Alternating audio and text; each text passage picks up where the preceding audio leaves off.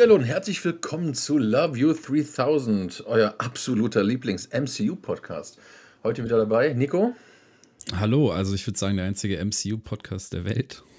Ja, auf jeden Fall. Äh, so, nicht mehr auch dabei. Ja, wir haben heute direkt der Disclaimer zu Beginn. Ähm, wir machen gleich einen Spider-Man Full Spoiler Talk.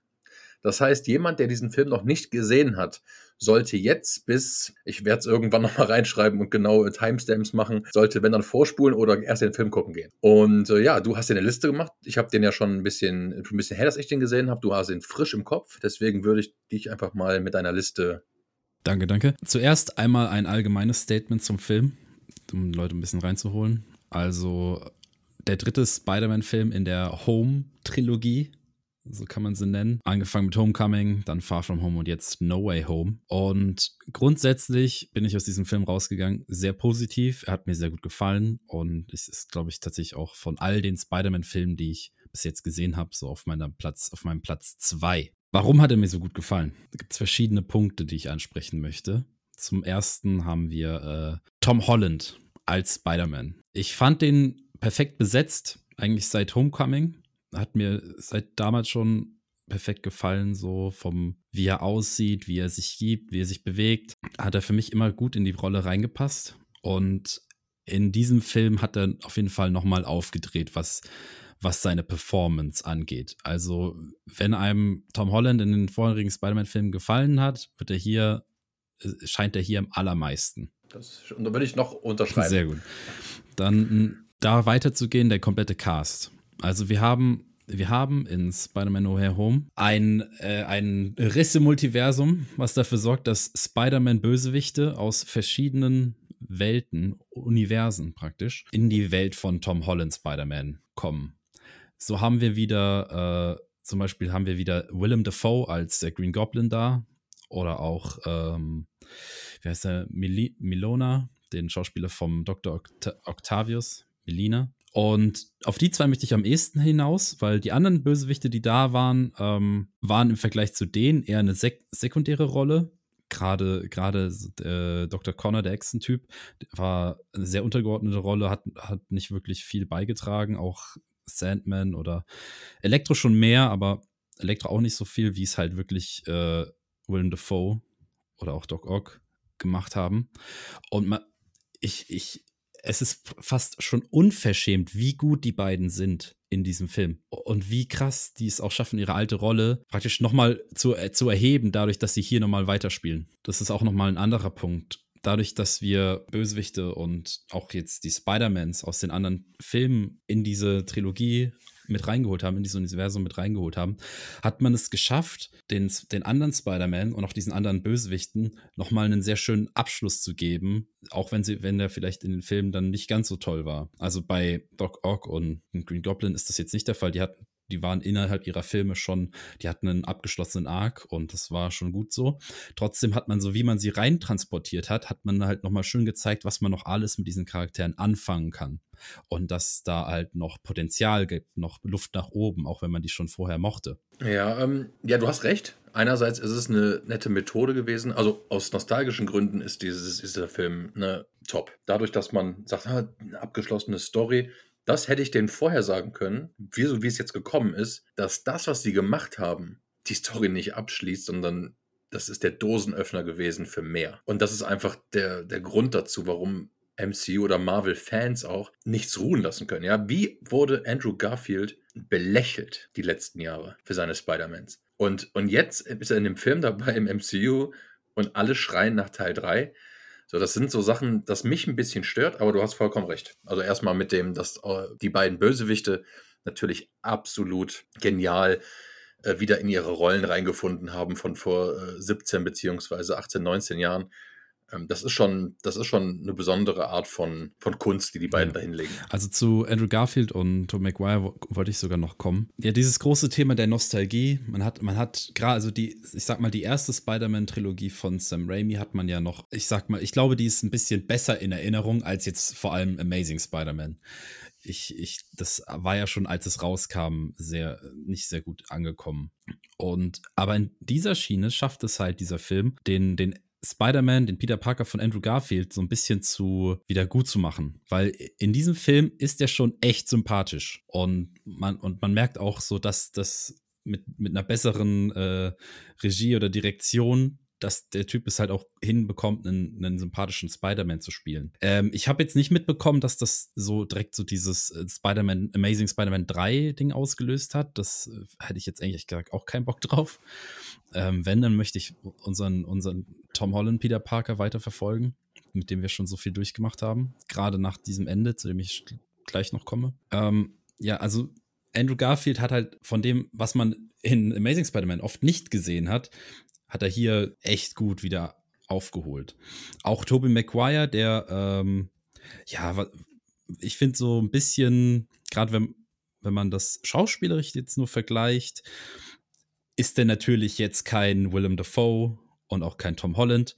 Nichtsdestotrotz passt es halt perfekt rein, weil man, er spielt halt so, wie man ihn kennt. Und man, man hat ihn, also ich zumindest habe ihn wahrscheinlich auch ein bisschen nostalgisch verklärt und fand es halt einfach schön, so diesen ruhigen, Spider-Man da zu haben, der schon ein bisschen erfahrener ist. Man hat es ja auch gemerkt, ist, ist, er ist der Älteste. Er hat das erlebt, er kann sehr gut dann diese Mentorenrolle ein bisschen für diese kurze Zeit übernehmen. Allerdings bringt mich das auch zu einem großen Negativpunkt, den ich habe mit den, mit den zwei Spider-Mans, die dabei sind.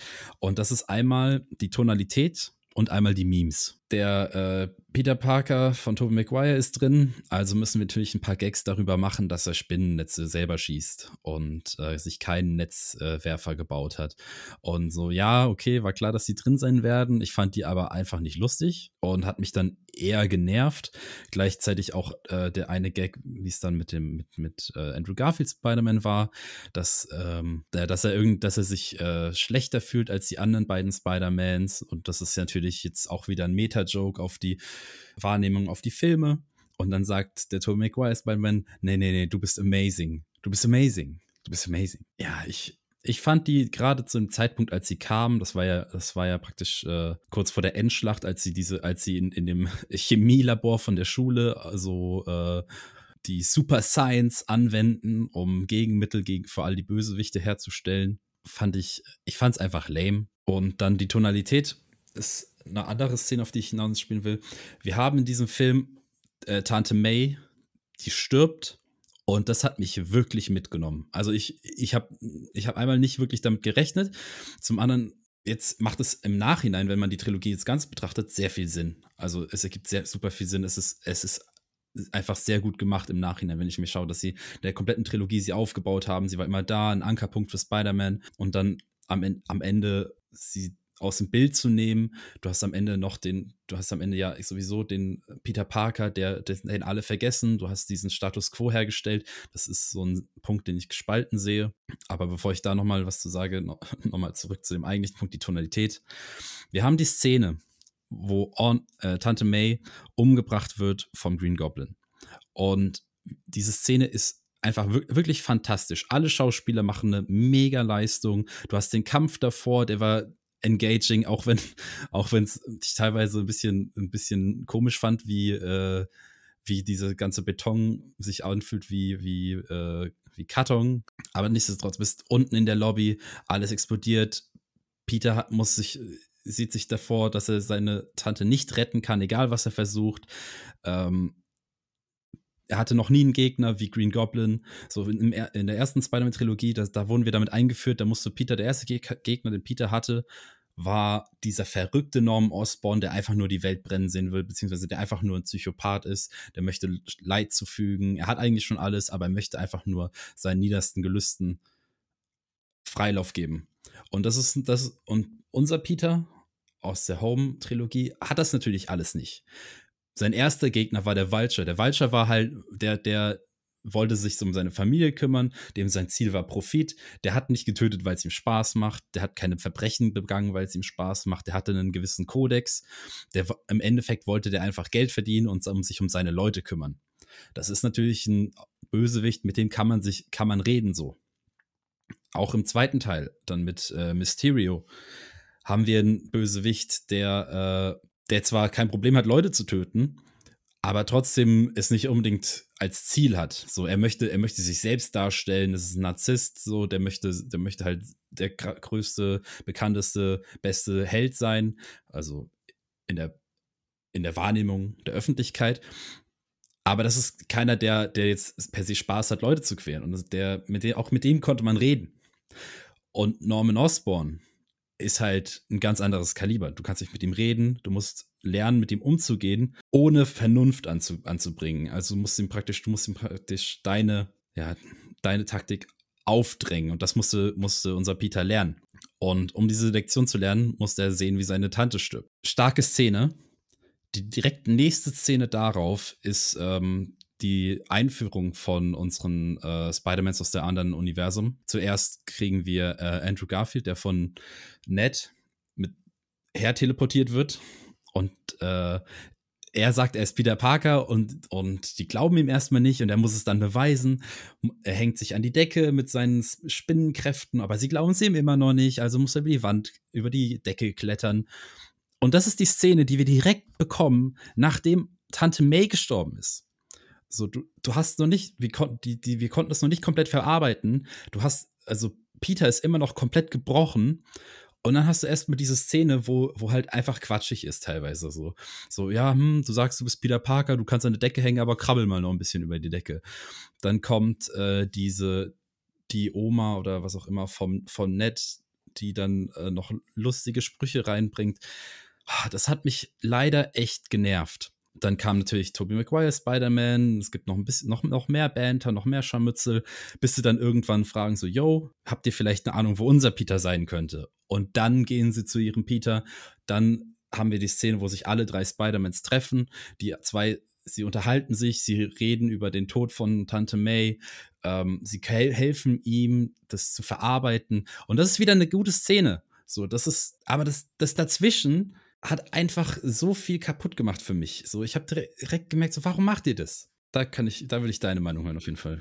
Also das Tempo, du kannst das Tempo nicht dauerhaft hochhalten. Du musst, es ist, das ist der Weg, den die eingeschlagen haben, seit Spider-Man damals schon, also mit Tobey Maguire. Das ist einfach der Ton, der vorgegeben ist, mehr oder weniger. Du hast damals auch gehabt, hier mit Bully, Bully Maguire ja, der mit seinen schwarzen, ge, geschmalz, geschmolzenen Haaren da durch die Straßen geht und tanzt und irgendwelche Mädels angrapscht und anflirtet und so. Ja, das, und nur weil er ne, einen Teil von Venom bei sich hat. Also ich meine, ne, das war auch schon Quatsch. So, darum geht's nicht. Ich finde das, was die da gemacht haben, und das ist, was du sehr viele Szenen, die du davon be beschrieben hast, sind, wie viele das Schimpfwort, ich habe es letztens, glaube ich, schon mal gesagt, viele das Schimpfwort aufnehmen, äh, Fanservice. Es ist Fanservice, ja. Memes darzustellen in filmischer Natur, um einfach dann da ein bisschen noch mehr Aufmerksamkeit oder noch ein bisschen den Leuten ein Schmunzeln abzuringen, ähm, finde ich absolut legitim und in dem Sinne fand ich es sogar angebracht, dass sie diese ne, gegenseitig auf sich zeigen im Labor, ähm, oder die Gespräche da auf dem Gerüst bei der Freiheitsstatue. Das sind Sachen, die gehören für mich absolut dazu. Das äh, genieße ich in vollen Zügen. Die Traurigkeit von Mays Tod zu über, überspielen mit der, mit der Hoffnung durch, durch das er äh, Erscheinen dabei nett. Was mich bei diesen Sachen stört, ist so, wo kann Ned auf einmal das zaubern? Was mich zum Beispiel stört, ist der Vergleich zwischen einem Goblin-Kampf mit Spider-Man. Der Typ hat fucking Thanos bekämpft. Ja, und Thanos wird den Goblin wie eine Fliege an der Wand zerklatschen. So, das ist für mich die Relation, die da absolut nicht, nicht passt. Das hat mich gestört. Ansonsten ähm, ist das ein Film, der auch weit, weit, weit über Spider-Man 2 von damals hinausgeht und ähm, der einfach in alle Richtungen, der so viel aufstößt, erklärt und wieder sechs neue Türen aufmacht für weitere Projekte, die, die, die, die cool sein können. Und ähm, für mich das Interessanteste fast an dem Film, ich denke mal, das ist auch ein Punkt von dir, der noch kommt, ist, ähm, wie heißt er? Der Cox. Ja, der Devil auf jeden Ach Fall. Ach so, Matt Murdock, dass, ähm, dass der dann als, als Anwalt ja, dabei war. Das fand ich geil. Da, fand ich, da habe ich sehr genau. gelacht.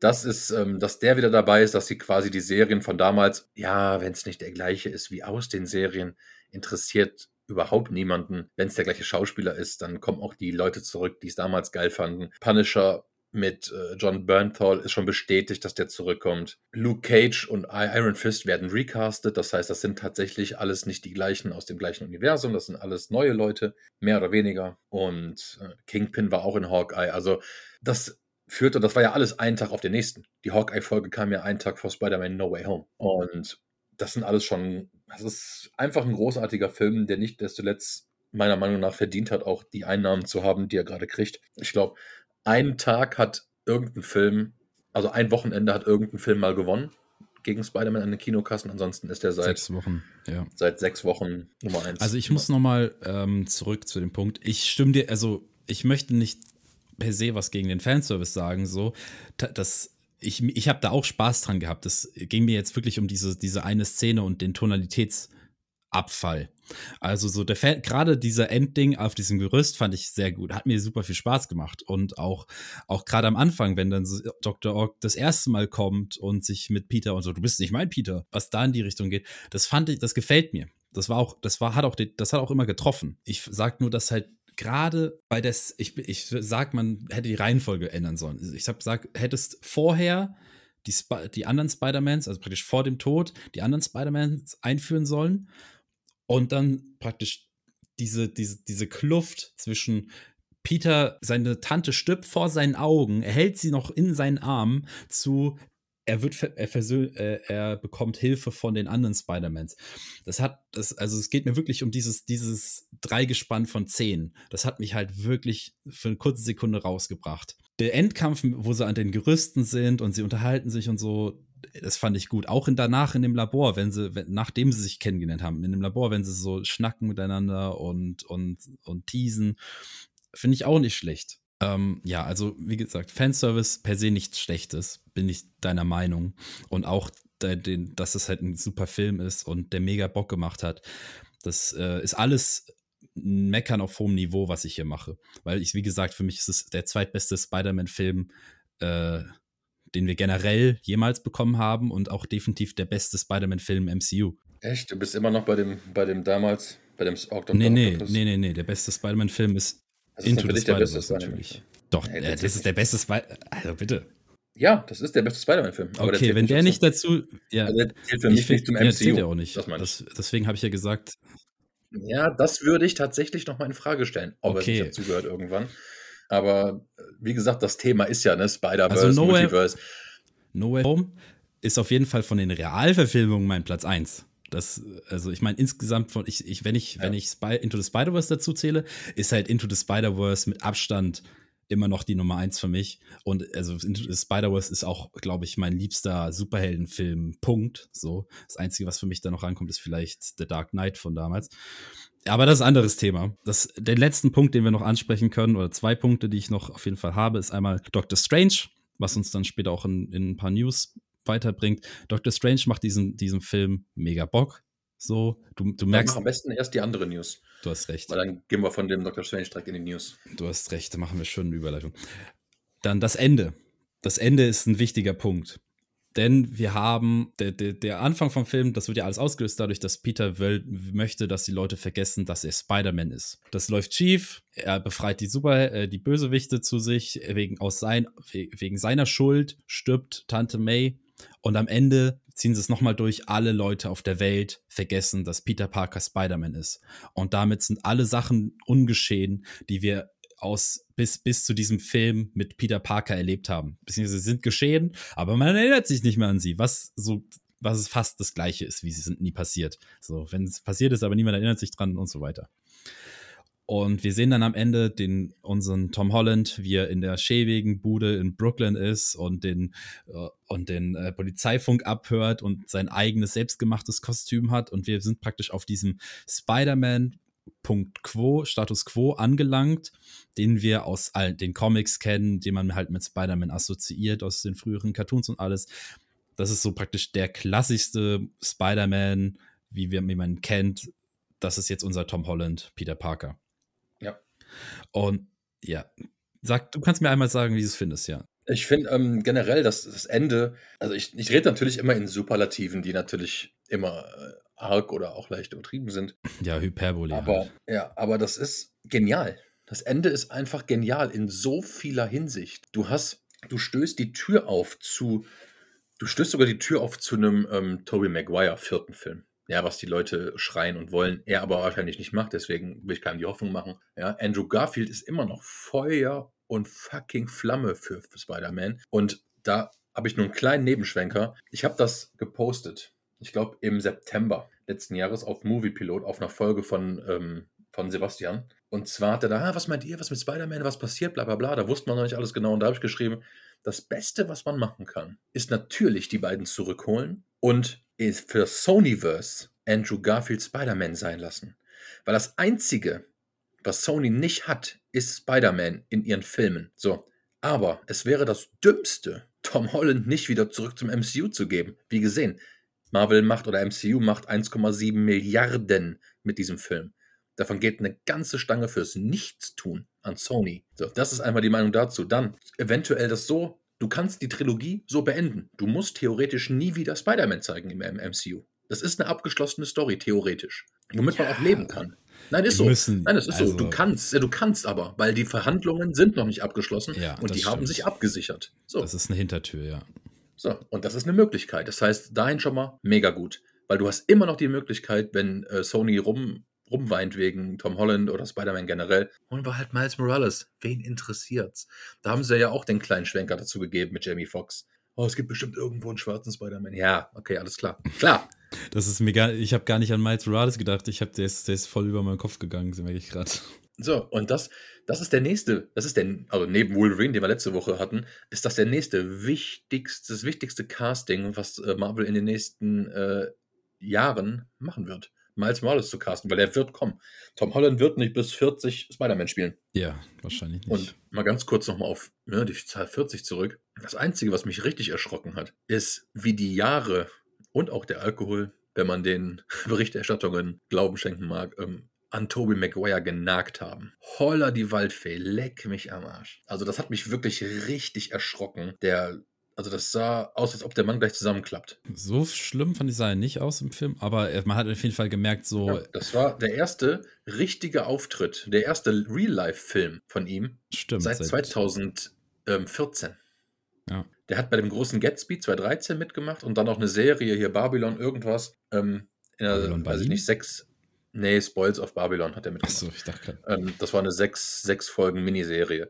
So, das war 2014. Dann hat er irgendeine ähm, ähm, Sprachrolle gehabt und dann jetzt 2021 Spider-Man. Also der hatte schon auch so seine Problemchen. Der war jetzt noch nie der mit den super kranken Rollen, fand ich.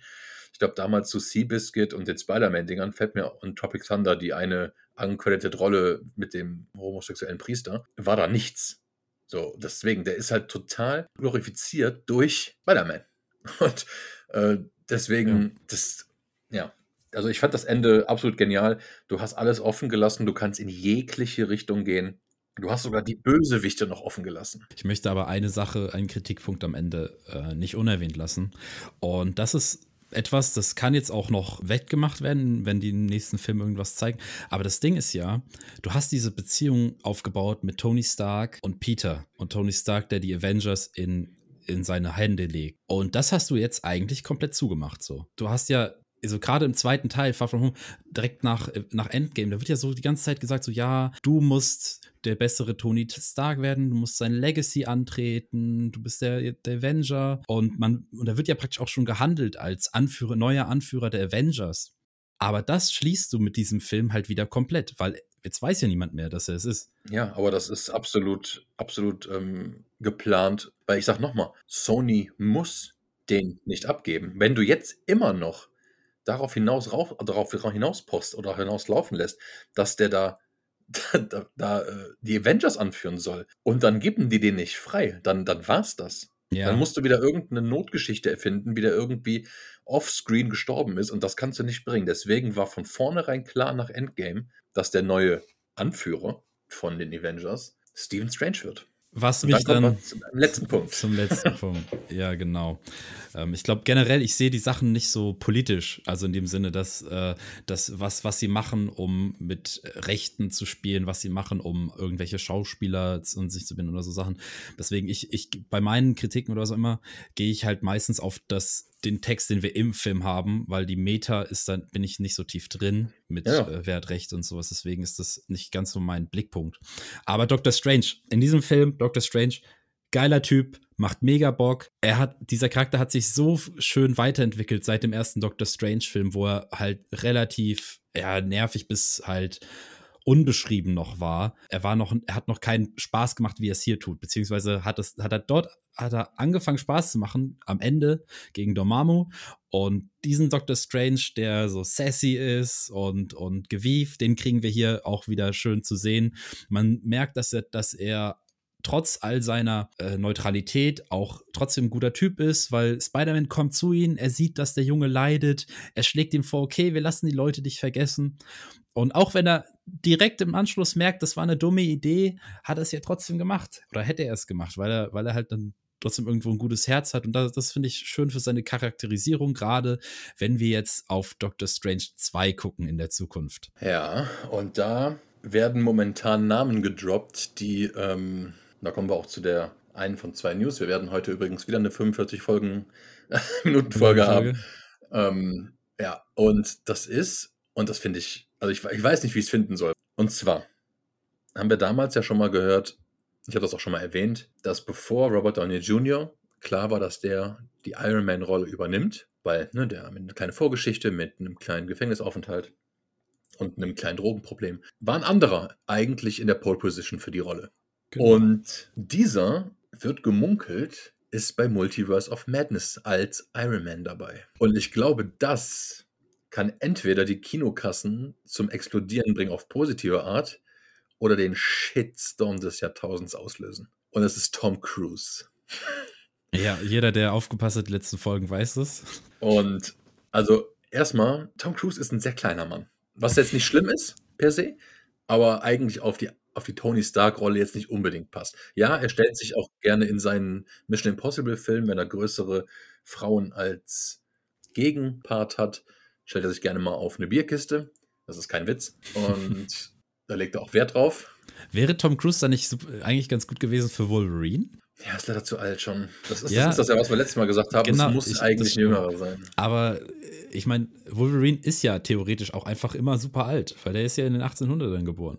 Ja, stimmt. Aber ähm, von der Größe her, jetzt wo ich mir aber dann, überlege. Aber dann Statur, wird er auch nicht so schnell alt. Und ich glaube, Tom Cruise, ja, auch wenn er gute Gene hat. Der hat nicht mehr so, so lange. Wenn Paul Rudd nicht, nicht Ant-Man wäre und wenn Paul Rudd ein bisschen gebuffter wäre, der könnte das machen, weil der sieht seit 30 Jahren wie 30 aus, gefühlt. Das stimmt auch. Also, der ist auch 50 mittlerweile, glaube ich, der Mann. Und der Was? sieht wirklich seit 20 Jahren gleich aus. Okay, krass, ja. Der ist schon 50. Und okay.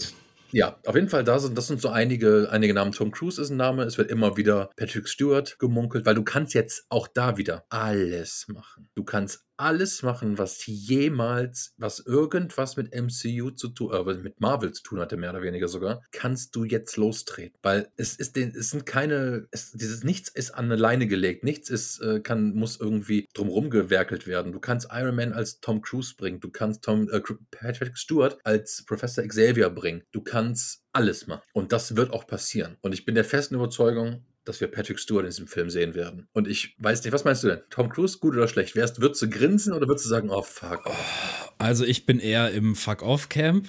Ich finde den, ich finde, also ich, ich bin generell kritisch Kultisten gegenüber. Nein, das hört sich dumm an.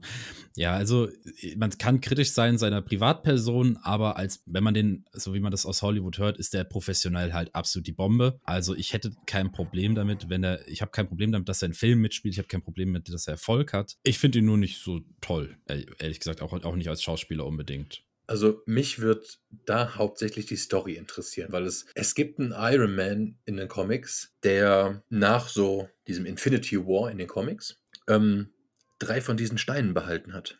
Oh. Und das fände ich eine super interessante Story, ob das jetzt Tom Cruise, ob das äh, egal eigentlich wer ist. Da gäbe es aber ein das Problem. aber super interessant. Da gibt es ein Problem, weil wenn, wenn, der kommt ja dann aus einem anderen Universum. Und die Infinity Stones wirken nur in dem Universum, aus dem sie kommen. Also es gibt ja, das ist was anderes als beim Zeitreisending. Also in den Comics ja. ist es ja so, wenn es ein anderes Universum ist mit den Infinity Stones, wenn die, wenn die die dann bei uns benutzen, hätten die keine Wirkung. Aber es können sie auch ändern theoretisch. Aber so ist es auf jeden Fall in den Comics. Aber das können sie auch einfach nehmen. Die können ja auch einfach nehmen, dass ein Iron also Man auf einmal kann er sie nicht mehr machtbesessener, machtbesessenes Arschloch ist, ähm, was alles mit seinen Steinen und seiner Tech noch weiter ausgebaut hat und dann halt nur noch seine übergute Tech hat, was auch noch okay ist, aber halt die Scheine nicht mehr benutzen kann und deswegen so ein bisschen wieder runterkommen von seinem Powertrip. Ich meine, das kannst du ja alles machen. Ich will jetzt nicht, ich will jetzt auch nicht auf einen Iron Man 4 hinaus, das wird jetzt auch äh, dann eine Stunde hier sprengen. Ähm, das will auch keiner. Aber ich sag, die Möglichkeit bestünde und es wird gemunkelt. So, das, das sind so die, die Sachen, die ich jetzt gelesen hatte in letzter Zeit. Und also hassen würde ich es nicht. Ich weiß aber auch nicht, ob ich es feiern würde. Ich ja, bin da noch sehr offen dem Ganzen. Ich werde auch, ich, ich schaue es mir an und äh, würde es dann beurteilen, nachdem ich es gesehen habe. Ich bin da, glaube ich, eh immer mehr der Typ, der sagt, gucken wir es uns mal an. Ich würde es, also, wenn du da jetzt nicht Patrick Stewart reinbringst, wäre das, finde ich, eine verschenkte Möglichkeit. Das Ding ist, wollen sie jetzt noch Patrick, also das ist jetzt wieder dieser Metagrund, wollen sie jetzt noch Patrick Stewart reinbringen, wenn sie wissen, die werden den nicht mehr für so viele Filme benutzen können? Ja, aber das heißt doch Multiverse. Das heißt, das ist doch, oh, ich fände das, also die Vorstellung einfach nur ist doch genial, dass du, du bringst Patrick Stewart rein, der ja in dem anderen Universum ähm, als kleiner Junge und äh, ne, aufgewachsen ist, seine ob er bei den Comics, ob, das, ob der nicht gehen konnte von klein auf oder ob das so wie bei First Class passiert ist. Die Keine können, Ahnung. Die könnten ja auch James McAvoy reinbringen, anstatt äh, Patrick Stewart. Das wäre auch eine Möglichkeit. Ja, aber dann hast du wieder eine Zeitreise. Das finde ich, weißt du, was ich meine? Du hast das Problem, dass der ja nur wirklich in der anderen Zeit war. Wenn du Patrick Stewart reinbringst, der dann so alt ist, weil du musst, du musst.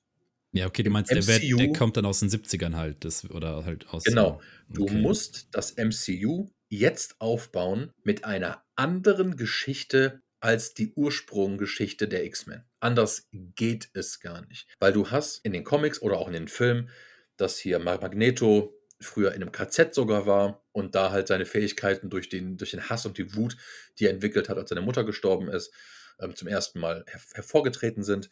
Das kannst du jetzt nicht machen, ohne einen 80, also 80-jährigen Schauspieler zu nehmen. Ja. So, und das ist, also oder 70, aber ist ja egal, aber. Ne, du kannst halt sagen, kann jo, ja, die, der, der altert halt nicht so krass, weil ist halt, ist halt wie Wolverine oder so. Genau. Ich würde Patrick Stewart da aufschlagen lassen, den mit äh, Dr. Strange, ne, Smalltalk, pipapo, bam, bam, bam, den helfen, whatever, und dann sagen, äh, ich höre meinen Gegenpart, also der kann ja, ne, Gedanken ist ja da mit, mit Cerebro und whatever. Mhm.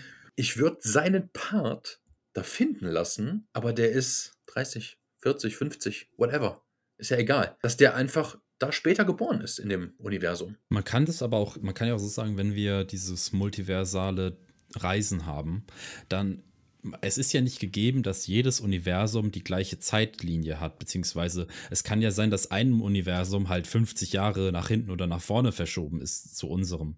Also es kann äh, sein, dass wenn wir, die sind alle, alles, was gleichzeitig passiert, ist halt bei denen ist es gerade 70er, bei uns sind es 20er, in einem anderen ist es gerade 90er, also 2090er. Ja, aber dann wäre es Zeitreisen und nicht aus der eigenen Welt. Das heißt, du, du machst, finde ich, zu viel auf. Ich glaube, es wäre das Smarteste tatsächlich, wenn diese Multiverse-Sache auch mit Doctor Strange mehr oder weniger beendet. Dass, dass, dass diese beiden Filme mit äh, Risse in der Realität, dass das die Story-Arc ist für diese zwei, drei Sachen, weil du hast es ja auch bei ähm, WandaVision. Also, dass es jetzt aufgebaut werden kann im zweiten und im dritten Doctor Strange wieder zugemacht wird, meinst du? Genau, dass es komplett einfach nur der Dosenöffner ist für A, Fantastic Four und B, die X-Men. Dass du diese beiden Filme als Vorläufer nimmst, die dann ne, mit, ein, mit zu den erfolgreichsten MCU-Filmen zählen, weil du natürlich die ganzen Cross-References hast, den alten Spider-Man-Typen zu eventuell Patrick Stewart und so weiter. Ja, natürlich würdest du da die Kinokassen auch sprengen, wenn Hugh Jackman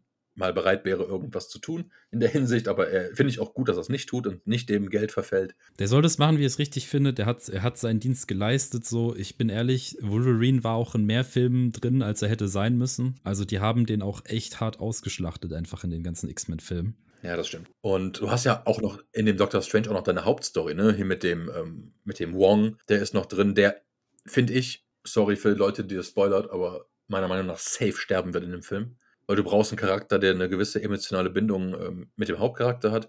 Du brauchst einen, den du magst und den die, die Zuschauer traurig fänden würden. Und deswegen wird safe Wong sterben. Also 100 Prozent. Wong ist natürlich auch eine gewisse Mentorfigur, Mentorfigur gewesen für Dr. Strange. Er ist der offizielle Sorcerer Supreme. Das heißt, wenn Wong stirbt, es wäre Dr. Strange wieder der offizielle. Genau. Also, das ist, ich werde, ich wäre stark überrascht, wenn du da nicht den ersten richtigen Verweis auf X-Men und Fantastic vorhaben wirst. Ja. Das wird aber und, ja alles nur, nur ein kleiner, Ver also ich meine, die Grunddinge, was wir im Trailer gesehen haben, da wird, wird sich ja noch mega um Scarlet Witch drehen und halt da dieses Gegenspiel. Ja, aber sie, sie ist der Dosenöffner. Weil ja, ja, in der anderen Realität ist sie halt, nee, nee, sie ist die Tochter von Magneto. In, in anderen Realitäten theoretisch. Also da wird sie jetzt natürlich mehr oder weniger so reagenzglasmäßig, also die Kräfte zumindest, ihr gegeben durch den Stab, durch den Stone. Ähm, und in der anderen Realität ist es natürlich, dass der Vater Magneto ist. Aber ja, du, ich bin gespannt. Ich bin sehr gespannt. Ich, da habe ich keine Ahnung. Man hat sehr wenig Infos bisher. Ich kann da gerne mal auf ähm, Movie Pilot verweisen, der äh, gestern auch noch ein Video rausgebracht hat. Also wenn die Folge rauskommt vor drei Tagen, wo er spekuliert, was bei Doctor Strange 2 passiert. Ich habe es noch nicht gesehen. Ich habe den Thumbnail schon gesehen. Ich werde es mir nachher mal angucken. Aber der hat eigentlich immer ganz gute Themen, der deckt ziemlich viel ab und da kann man auch wirklich gut drunter schreiben, das macht Spaß. Und man mit sich mit anderen austauschen. Aber bevor wir hier alles sprengen, kommt noch eine sehr traurige Nachricht. Und zwar Thema Nummer 3. Ja, nächstes Jahr Guardians of the Galaxy Volume 3 kommt und der äh, Regisseur James Gunn gesagt hat, das wird das letzte Auftreten von diesem Team. So wie wir es kennen, wahrscheinlich. Das, da, also, ne, da kann man jetzt rein interpretieren, was man möchte. Aber er hat bestätigt, dass einer aus dem Team zu 100% sterben wird. Okay. Einer von den fünf, also beziehungsweise es sind ja sogar sechs. Wenn, mit Mantis sind sogar sieben. Und ja, ich bin sehr, auch da ist wieder sehr, sehr gespannt, weil ich denke, du wirst, also Chris Pratt hat für mich nicht das Auftreten, dass ich jetzt, oder das Standing in Hollywood, auch gerade weil er so religiös ist und da auch mal ab und zu was rausballert, was jetzt nicht ganz so astrein ist, dass der sagen würde wie Chris Evans, oh nee, ich habe jetzt keine Lust mehr darauf. Weißt du? Mhm. Ich glaube, da sind andere eher prädestiniert, wie zum Beispiel ein Dave Batista, der mit Disney schon immer so seine Problemchen hatte. Gerade als James Gunn gefeuert wurde für das Jahr. Eine Zoe Saldana, hat eventuell auch nicht mehr Bock, sich äh, für drei Monate in grüne, in grüne Farbe zu packen zu lassen. Also, das ist jetzt schon wieder diese Metaspekulation. Ich würde das kurz mal in einer In-Film-Lense äh, beleuchten. So. Unsere Auswahlmöglichkeiten bei unserem aktuellen Guardians-Team wären ja natürlich Star-Lord, Gamora, Nebula, Mantis, äh, Drax, Raccoon, Groot und eigentlich noch Thor. Ähm, ja, jein. Jein. Ähm, also da gehe ich mal nicht von aus. Also ich will stark, stark hoffen, dass nicht Tor 4 kommt und die dann Tor in Guardians 3 sterben lassen. Also das würde ich mir ja, nicht ausmalen. Das, wollte ich jetzt noch, ähm, darauf wollte ich noch gleich hinaus, wie die Chancen sind, dass jemand ja, von denen. Also, also bei dem 0%. Bei dem Rest kannst du weitermachen. Also, ähm, ich fange an mit Gamora, weil das ist, das ist Gamora haben sie aus irgendeinem Grund sowieso schon wiederbelebt. Wenn die die jetzt nochmal umbringen, dann das, es wäre absoluter Schwachsinn. Also von, von der Film, filmerischen, so, der, die haben die wiederbelebt. Das muss einen Grund gehabt haben, dass sie sie aus der Vergangenheit wieder in die Zukunft geschleust haben. Ähm, wenn der Grund, der einzige Grund dafür ist, dass sie sie wieder umbringen wollen, dann haben die halt absolut was verspielt. Das ist, das wäre film, filmmacherisch einfach nur ein Fehler. Es wäre stümperhaft. Die müssen, die müssen die jetzt wieder als normalen Charakter aufbauen, weil wir sind bei Gamora von von der Entwicklung, die wir über zwei, drei Filme hatten, sind wir wieder bei null. Wenn, das heißt, es macht absolut keinen Sinn, es ergibt absolut keinen Sinn, sie jetzt sterben zu lassen. Ähm, genau, weil du kannst sie unter Umständen ja auch erstmal als Antagonistin laufen lassen. Ja, also wie gesagt, wenn man sie extra wiederbelebt, um sie dann umzubringen, sorry, das glaube ich nicht. Das, das auch aus Metagründen. Dann ähm, Star-Lord ist natürlich der Guardian of the Galaxy, so, der ist der, der in dem Sinne der Anführer des Teams. Ähm, da ist er ist sehr wichtig für die Storyline mit Gamora, weil er der Love Interest ist, so, die, den zähle ich damit rein, dass der nicht sterben kann.